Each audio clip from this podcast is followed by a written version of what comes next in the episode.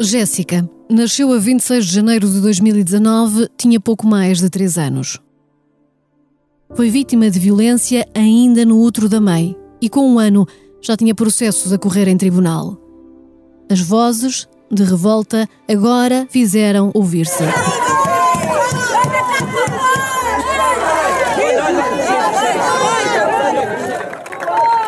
Mas foi o silêncio que condenou Jéssica, morta, como alegada moeda de troca.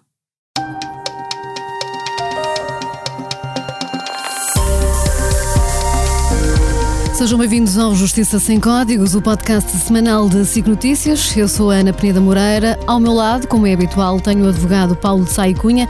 Olá, Paulo. Bom dia, Ana. Hoje temos um tema da ordem do dia. Vamos falar do caso Jéssica e vamos eh, tentar analisar os atos e as omissões que levaram à morte de mais uma criança. E recorrendo a uma expressão popular, Paulo, eh, questionaremos quem guarda o guarda as instituições sabiam que Jéssica era uma menina em risco, que responsabilidades resultam perante este e outros crimes de homicídio.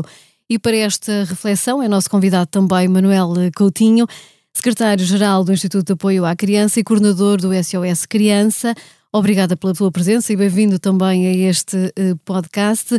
Paulo, eu há pouco perguntava quem guarda os guardas, Ora, há relatos de vizinhos que afirmam que esta criança de 3 anos chegava a andar sozinha na rua uh, de noite. Todos nós, enquanto cidadãos, uh, temos obrigação de denúncia perante uma situação destas. O crime uh, contra uma criança é um crime público. Os crimes contra as crianças são crimes públicos. Temos certamente um dever ético, diria eu, todos, de denunciar as situações de que tenhamos conhecimento e que indiciam situações de risco. E até de risco agravado, eu diria que nesse caso o dever ainda é maior, porque há com certeza situações em que há riscos maiores e menores. Neste caso, parece-me francamente que o risco era elevado. A questão de quem guarda ou guarda é uma velha questão uh, tão velha, tão velha, que uh, continua ao longo de todos estes anos por resolver. Uhum. E vamos nos prender muito sobre essa questão neste podcast, mas ainda voltando a este conceito de crime público, muitas vezes não temos consciência do que é que se trata de um crime público. Uh, e essa consciência alterou-se muito relativamente à violência doméstica, porque prevalecia a ideia de que entre marido e mulher não se mete a colher, e essa ideia te, teve que ser eh, contornada, e também aqui é preciso realçar que é um dever de cidadão denunciar. E eh, muitas vezes há o receio de denúncia com o medo de represálias, porque as pessoas são demasiadamente próximas e os laços de vizinhança muitas vezes levam a esse receio. Mas, Paulo, gostaria que me explicasse quem faz uma denúncia deste género pode sempre beneficiar, se assim entender, daquilo que é um pedido de confidencialidade. Pode, se bem que a eficácia nem sempre seja aquela que nós desejávamos que fosse. É, mas pode, de muitas maneiras, fazer chegar às autoridades a notícia de que algo de mal se passa, inclusivamente sob a capa do anonimato. As denúncias não têm que uh, ser subscritas por A, B ou C. Até porque, como a Ana disse bem, se trata de um crime público e, havendo indícios de que se está a praticar um crime, e de que há alguém em perigo, no caso de violência doméstica, isso normalmente acontece, basta um telefonema sem que haja necessidade de o denunciante se arriscar a represálias identificando-se. Não há essa necessidade. E eu até acho preferível, em muitos casos, que não o faça. Manuel Coutinho, uma vez mais, obrigada pela sua presença. Casos como este lançam-nos a todos num ataque feroz uh, uh, na procura de culpados. E é natural que assim se faça e de alguma forma isso também tenta precaver situações futuras. Mas pegando nesta ideia de que todos nós somos responsáveis por estes casos, nomeadamente pelas crianças, da sua experiência é habitual que gente próxima, nomeadamente vizinhos, muitas vezes em sítios pequenos, um, consigam um, alertar para casos em que as crianças estão em evidente perigo ou pelo menos em situações de de uma vida que não, que não pertence ou não deveria pertencer a, a seres tão pequenos. Olá, Ana. Olá, Paulo. Olá aos ouvintes. Obrigado por me convidarem para estar aqui neste programa. O que está hoje a acontecer já acontecia no passado. Havia situações de crianças maltratadas. E foi por isso que o Instituto de Apoio à Criança em 1988, criou um serviço anónimo e confidencial para onde todas as pessoas que são conhecedoras de situações de crianças em risco ou em perigo, ou crianças que estão numa situação de vulnerabilidade, precisam de ajuda, todas as pessoas devem ligar para o número 116 111.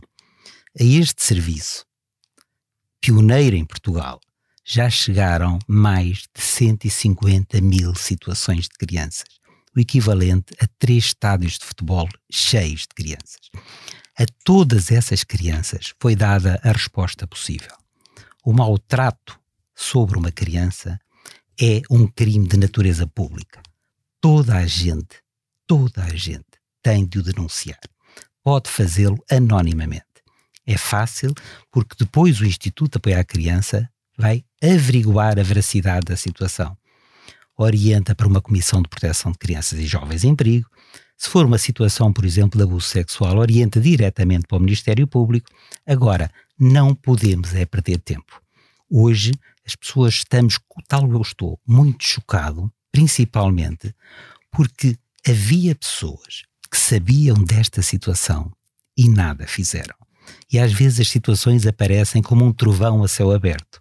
E às vezes os sistemas de proteção falham, mas falhariam muito menos se as pessoas da comunidade que conhecem a situação pudessem denunciar a situação e a denunciassem efetivamente. O que acontece muitas vezes é quando é feito o diagnóstico e quando os técnicos vão ouvir as pessoas para tentar perceber se aquela família é idónea, se a situação acontece, não acontece, os próprios vizinhos silenciam não, é um bom pai. Não, é uma boa mãe. E parece que isso acontece muitas vezes porque as pessoas têm, têm medo, têm receio de represálias, de má vizinhança. É, é, é quase uma questão também de mentalidade, em alguns casos. É uma questão de mentalidade. As pessoas têm receio, não denunciam, mas são as mesmas pessoas que têm receio e que não denunciam que, quando a tragédia acontece, aparecem em todo o lado a dizer o que aconteceu. E aí fica tudo muito admirado como é que toda a gente sabia e nada fez. Por isso, eu acho que o Ministério Público, dentro das suas competências, também deveria ouvir as pessoas que sabiam da situação e que nada fizeram. Porque acabou por morrer mais uma criança.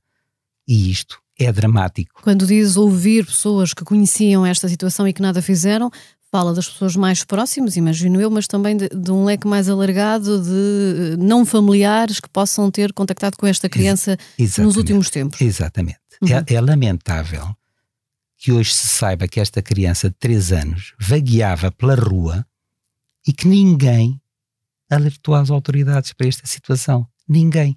É lamentável. Uhum. E vamos então falar das autoridades e desta questão inicialmente avançada de quem é que guarda o guarda. Manuel Coutinho, olhando para este caso, e já falou aí do Ministério Público, parece-lhe que a Justiça, nomeadamente o Ministério Público, foi demasiado rápido a arquivar este processo de promoção e proteção um, desta menina. O processo esse que tinha sido aberto em ela um ano e foi fechado há cerca de um mês. É assim, o Ministério Público faz diligências administrativas e depois passa a situação para o juiz. Portanto, o Ministério Público, se entende que há perigo, avança com a situação para o, para o juiz tomar uma medida judicial. Se o Ministério Público entender que não há perigo, então arquiva o processo. E ao que sei, esta situação foi arquivada. Foi arquivada porque, primeiro, houve uma, numa primeira fase, os pais não deram autorização à CPCJ para poder desenvolver o plano que tinham para esta criança. Há aqui, quanto a mim, algo que devia ter acontecido e não aconteceu, deviam ter encontrado logo uma creche para pôr esta criança. Esta criança devia estar logo numa creche, porque o, o ambiente em que ela vivia, os irmãos já tinham sido retirados, portanto, havia aqui um conjunto de fatores de perigo que deviam ter sido olhados com uma lupa diferente, na minha, na minha leitura, na minha leitura. Porque... E eu, eu aproveito essa questão porque de facto eu ia, ia colocar-lhe essa pergunta, porque no meio deste eh, processo de promoção e proteção e portanto quando ele é eh, arquivado e estas informações que estou aqui a dar são as informações que a Justiça forneceu aos jornalistas, portanto, uh, são oficiais. Este, este, este, processo foi precisamente arquivado quando a menina não estava numa creche, dizendo o tribunal que a mãe estava à procura de um infantário já depois de ter estado num outro muito pouco tempo e com uma difícil adaptação. Ora, uma criança que está numa escola ou num infantário, sabemos à partida que é uma criança certamente muito mais protegida. E, e esse foi um erro de achar que hum, a família não estabilizasse? Pensou-se que esta avó, certamente, eu não, não estou por dentro, certamente, desta situação, mas pensou-se que esta avó funcionaria como elemento de proteção. E pelos vistos, também isto não aconteceu. Agora, este caso de Setúbal é um caso muito atípico, porque não é um caso. É um caso atípico, porque é um caso em que a própria mãe expõe a criança ao perigo, levando a criança, hum, levando a criança para junto de uma família que a maltratou. Se nós olharmos para o caso que aconteceu também à pequena Valentina, a criança estava, não estava em perigo porque estava confiada à mãe. E a mãe o que faz? Leva a criança para, uma, para o pai e expõe a criança ao perigo. E aqui a lei. Mas esta, esta criança estava confiada à mãe com uma supervisão semanal da avó, da avó. que ficou uhum. com o compromisso de haver uma vez por semana, digamos assim. Certo. Paulo, talvez seja uma má comparação esta que eu vou fazer, mas quando refletia sobre esta situação da avó e do facto da justiça ter depositado nesta avó este papel de proteção redobrada ou de olheira sobre o bem-estar desta criança fez-me lembrar a questão do fiel depositário, em que de alguma forma o Estado deposita nas mãos de outro aquilo que é a guarda de qualquer coisa. Volto a dizer, talvez mal comparado, mas o que lhe pergunto é: faz sentido depositar hum, esta responsabilidade que pertence ao Estado numa avó? que fica uh, com a obrigação de uma vez por semana ir vendo se a neta já está melhor? Bem, eu também não conheço bem os contornos do caso. Este caso, como o Manuel Coutinho disse, é um caso atípico. Podemos falar nisso um bocadinho mais adiante. Claro. Porque foge um bocadinho aos contornos tradicionais deste tipo de problemas. Agora, eh, eu tenho que dizer duas coisas antes de responder diretamente. A primeira é que estas situações são dramáticas, uh, comovem-nos a todos, são muito complicadas, mas por trás daquilo que corre mal, há muitas situações que correm bem e que não são notícia. E o Manuel Até Educatinho disse isso mesmo, ainda agora, relativamente ao trabalho do Instituto de Apoio à Criança. Nós temos a tendência para confundir a árvore com a floresta. E eh, não é possível instituir sistemas de proteção de menores em risco ou de idosos em risco, ou seja, do que for, que sejam 100% eficazes. Nunca vamos conseguir isso. Agora, temos é que todos os dias e todos os que estão diretamente envolvidos, temos que melhorar constantemente o sistema. A ideia do fiel depositário é uma ideia fiel, diria eu, Ana, mas uh, os fiéis depositários guardam coisas. Aqui está em causa uma criança. Por isso é que eu dizia que era uma má comparação, mas no sentido da responsabilidade mas, que é dada a um elemento extra, digamos Mas ainda assim, assim eh, eu tenho uma mundividência essencialmente liberal. Acho que o Estado não deve interferir na vida familiar, deve interferir o mínimo. E, portanto, só em circunstâncias absolutamente excepcionais é que se justifica que uma criança que está no seio da família seja retirada do seio da família e passa a estar institucionalizada ou entregue a curadores, chamemos-de assim, eh, porque de facto o que é natural é que as crianças vivam, cresçam e se desenvolvam em ambiente familiar.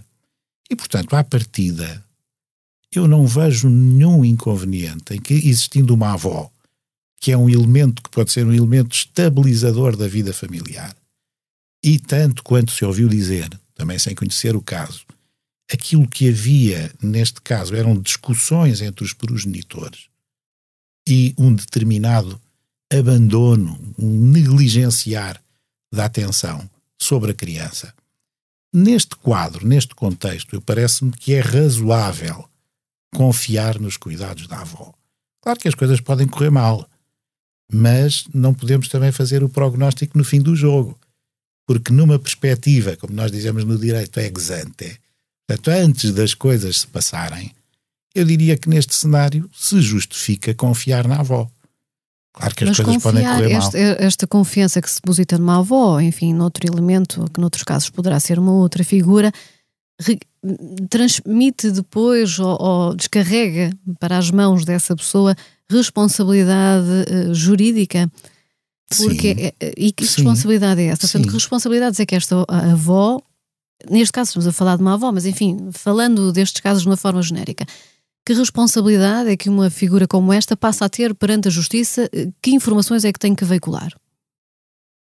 Os ascendentes do menor estão investidos naquilo que nós chamamos uma proteção, uma, uma posição de garante. Portanto, eles têm especiais deveres de cuidar e de proteger os menores que estão a seu cargo.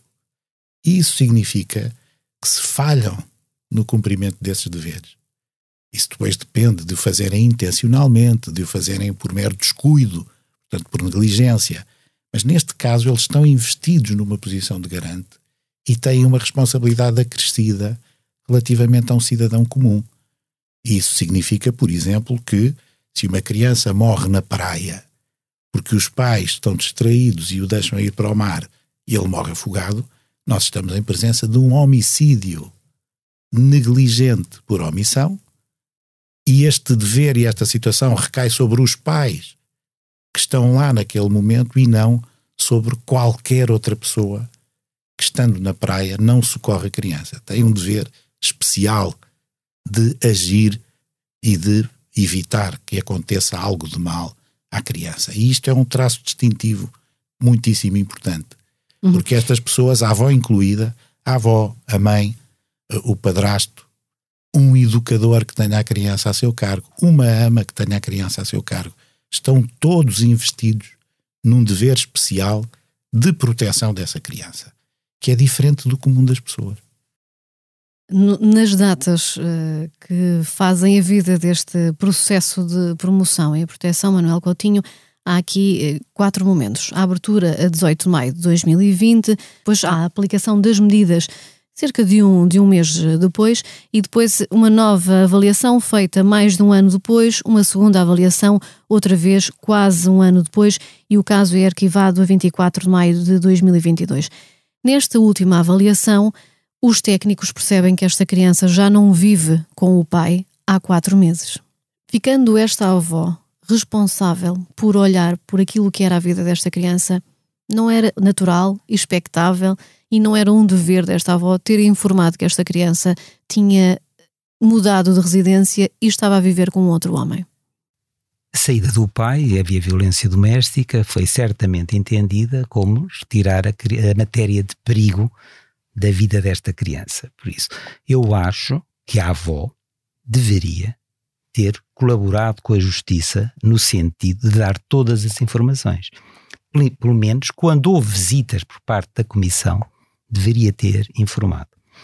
E, Estamos e, a falar aqui, portanto, da abertura, aplicação das medidas e depois duas um avaliações e a seguir o arquivamento. Estas duas avaliações são feitas com um espaçamento de um ano cada uma. Um ano na vida de uma criança que tem uh, três agora, mas quando o processo foi aberto também tinha apenas um ano, é muito tempo. O tempo da justiça não se compadece com o tempo da criança. É muitíssimo tempo, principalmente nos primeiros anos de vida. As medidas têm que ser mais rápidas. As medidas, atenção, o foco tem que estar sempre em cima da criança, sempre em cima das relações da família. Nós temos que saber que não há nada mais previsível do que a imprevisibilidade do comportamento humano. E como dizia o Paulo Sai Cunha, há comportamentos que não se conseguem prever. E neste caso, que há aqui um homicídio, homicídio e que há maus tratos perpetrados de uma forma deliberada, os responsáveis são as pessoas que praticam estes maus tratos sobre as crianças. A lei de proteção, os 126 artigos da lei de proteção de crianças e jovens em perigos são suficientes. A lei está bem feita. O que não é suficiente são o número de técnicos a que trabalham nas equipas, quer seja no primeiro de intervenção de primeiro nível, segundo nível ou nas ematos dos tribunais. Isto, estas equipas é que têm de ser reforçadas e tem que haver aqui uma sensibilidade também da comunidade. Se eu lhe disser, Ana Moreira, que bater numa criança dar uma palmada a uma criança desde 2007 é um crime público, veja a quantidade de crianças a nível nacional que teriam que ser retiradas aos pais se as comissões e os tribunais resolverem começar a atuar. Portanto, tem que se fazer, como faz o Instituto de Apoio à Criança, primeiro campanhas de sensibilização. Porque... E há quanto tempo não vemos uma eficaz campanha de sensibilização nesse sentido? Não vêm desde o dia 1 de junho, que o Instituto de Apoio à Criança lançou na Fundação Champalimau, lançou, a campanha foi lançada no dia 2 de 2 de 2022. Uma campanha, quanto nem mais uma palmada. E associaram-se os tribunais, o Ministério Público, advogados, psicólogos, todas as pessoas, grande parte das pessoas do nosso país associaram a essa campanha. Porquê? Porque nós continuamos a ver, nomeadamente nos supermercados, pais a darem chapadas aos filhos, a baterem nos filhos e se calhar não têm noção que isto é um crime público. Mas certamente também temos que fazer um caminho. O Instituto de Apoio à Criança faz este caminho desde 84 e é diariamente, diariamente que nós chamamos a atenção. Não se pode, porque a realidade modificou-se muito. Nos anos 80, nós víamos crianças a dormir nas grelhas do metropolitano, nós víamos crianças na Baixa de Lisboa, nós víamos crianças a mendigar e as pessoas eram. E, um, e o pai que dava uma palmada era muitas vezes visto como alguém que sabe educar. Os pais não só batiam, como iam dizer aos professores para bater. Exatamente. Mas hoje. E havia réguas de madeira na, na escola primária, ainda sou desse tempo. E hoje, hoje nós já vemos que os professores já não batem nos alunos. Nós vemos que os pais batem nos filhos, que as mães batem nos filhos. E, e à frente de toda a gente. E isto é um crime público.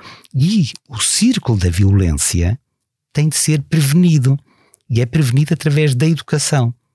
E se continuarmos a bater nas crianças, essas crianças vão achar que bater é normal e o círculo da violência doméstica perpetua-se. Por isso, se queremos acabar com este drama, temos que acabar a montante, a nível da prevenção primária. Uhum. E estávamos a falar que este é um caso com várias dimensões e de facto assim o é. Não é um caso só uh, e só não já seria muito de violência doméstica. É um caso que vai uh, atinge as características de um homicídio qualificado fora de casa. Vamos então abordar essa questão. Para já, Paulo de Saicunha, esta mãe que recebe em casa uma filha que percebe que foi maltratada, que ao telefone confessa que soube que a filha estava a ser usada como moeda de troca, esta mãe que de alguma forma fechou os olhos por alguma razão que não se compreende ainda ao estado em que a filha estava, esta mãe pode vir a ser acusada de homicídio por negligência? Pode efetivamente pode. Eu não conheço o caso, enfim, vamos falar com base naquilo que circula nos média. Hum? Portanto, partindo desse pressuposto e de que as coisas são exatamente assim. Este caso é um caso atípico, porquê? Porque é um caso de homicídio qualificado associado a uma situação de eventual rapto ou uh, rapto e extorsão. Hum? E, portanto, não é um caso típico porque eh, os maus tratos não são praticados no âmbito da relação familiar, do, do enquadramento familiar desta, eh, desta criança, mas podem ter resultado da colocação em perigo da criança se a entrega da mesma aos cuidados dos seus agressores foi feita pela mãe. Bom, esse é um nível de problemas. Portanto, também pode ter contribuído para, desta forma, ter exposto a criança a um risco. Não sabemos se sabia, se tinha consciência disso, uh, não, não, são puras especulações. Agora, o problema que a Ana põe é outro e é muito mais delicado. Porque a questão que se prende aqui é de saber qual é o nexo causal que leva à morte da criança.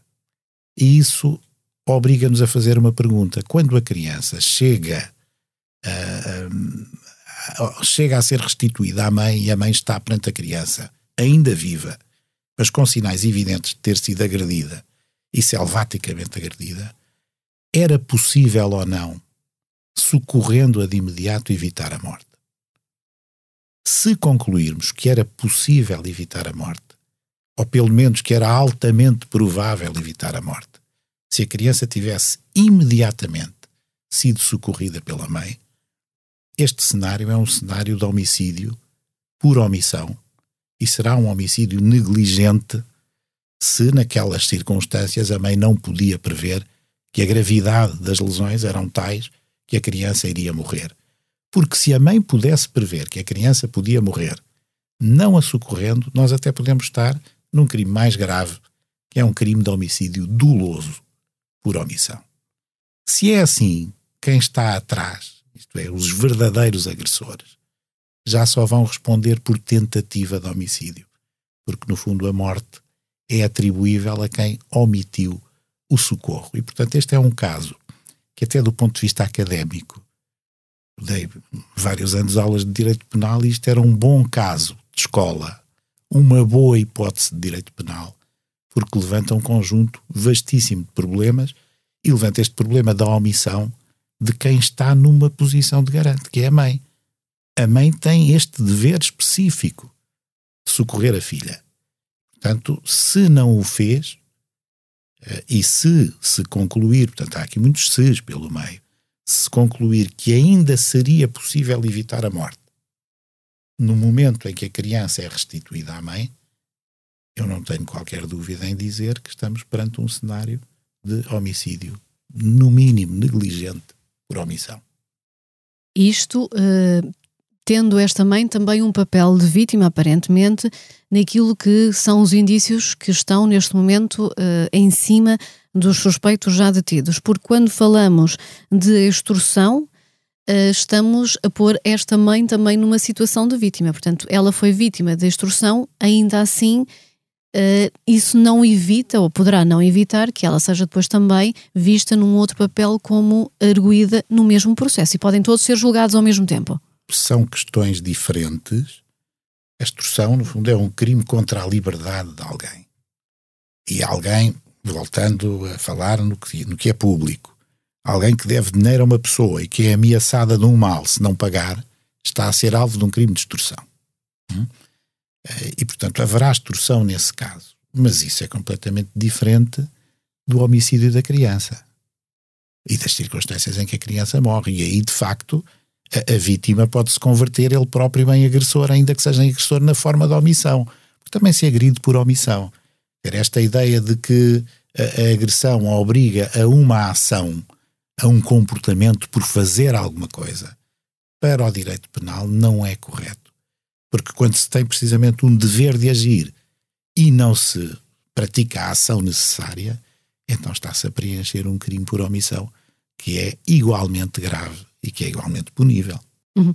E para fecharmos esta questão, estamos a falar para já de três arguídos eh, constituídos, eh, estamos perante quatro uh, crimes, para já são uh, indícios, não há uma acusação ainda formal, homicídio qualificado, rapto, extorsão e ofensas à integridade física o facto de estarmos perante, simultaneamente, uh, suspeitas de um homicídio qualificado e de ofensas à integridade física, Paulo, pergunto-lhe se isto é uh, uma, um, um, sinal de que o Tribunal, a Justiça, entende que perante estes três arguídos estamos um, face a atuações diferentes. Portanto, o grau de gravidade na atuação que tiveram perante aquilo que terá levado à morte esta criança é diferente. Bom, é, é diferente, mas nós estamos numa fase inicial do inquérito. E, portanto, aquelas hipóteses que são pensáveis têm todas que ser consideradas. O que é que distingue um crime de ofensas à integridade física de um crime de homicídio tentado? É a intenção do agente. Se o agente não tem intenção de matar e acaba por matar, isso às vezes acontece. Nós não estamos perante um crime de homicídio porque não havia intenção de matar mas pode haver homicídio negligente, que é outra coisa. Hum? E, portanto, aquilo que está aqui em causa, em jogo, e que a prova e o inquérito permitirá esclarecer melhor e depois, eventualmente, com, construir uma acusação em torno destes factos, é saber com que intenção é que atuaram os primeiros agressores e se eles se conformaram com a hipótese de a criança morrer por causa das agressões que, de que estava a ser vítima. Aí haverá homicídio.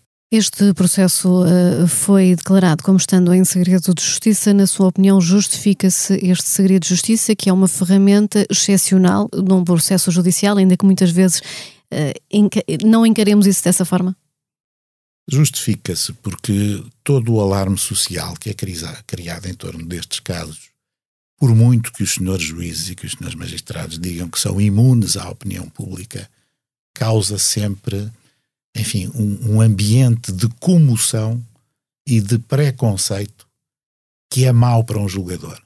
O julgador deve se colocar perante os factos com uma total isenção, imparcialidade e objetividade. E quando há muito ruído nos média, na opinião pública, em torno de um determinado caso, isso inevitavelmente vai se refletir na pessoa do julgador. E não queremos que isso aconteça. E, portanto, nem que seja por isso e por essa razão, uh, o segredo de justiça aqui é bem aplicado e oxalá seja cumprido.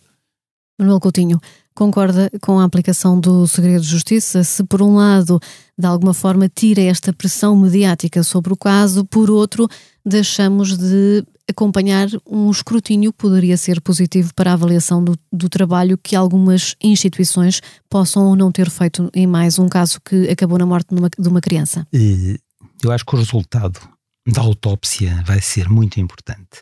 E a questão do segredo de justiça, na minha opinião, é importante para não criar mais entropia, para não pôr mais ruído no sistema e deixar que a situação seja devidamente avaliada, devidamente avaliada e daqui a um tempo sabermos o que é que falhou e percebermos claramente o que é que podemos melhorar para que estas situações não aconteçam. Que estas situações são dramáticas e não podem acontecer. E eu gostava de dizer que é possível uma aldeia educar e salvar uma criança, mas também é possível uma aldeia deseducar e condenar uma criança se nada fizer.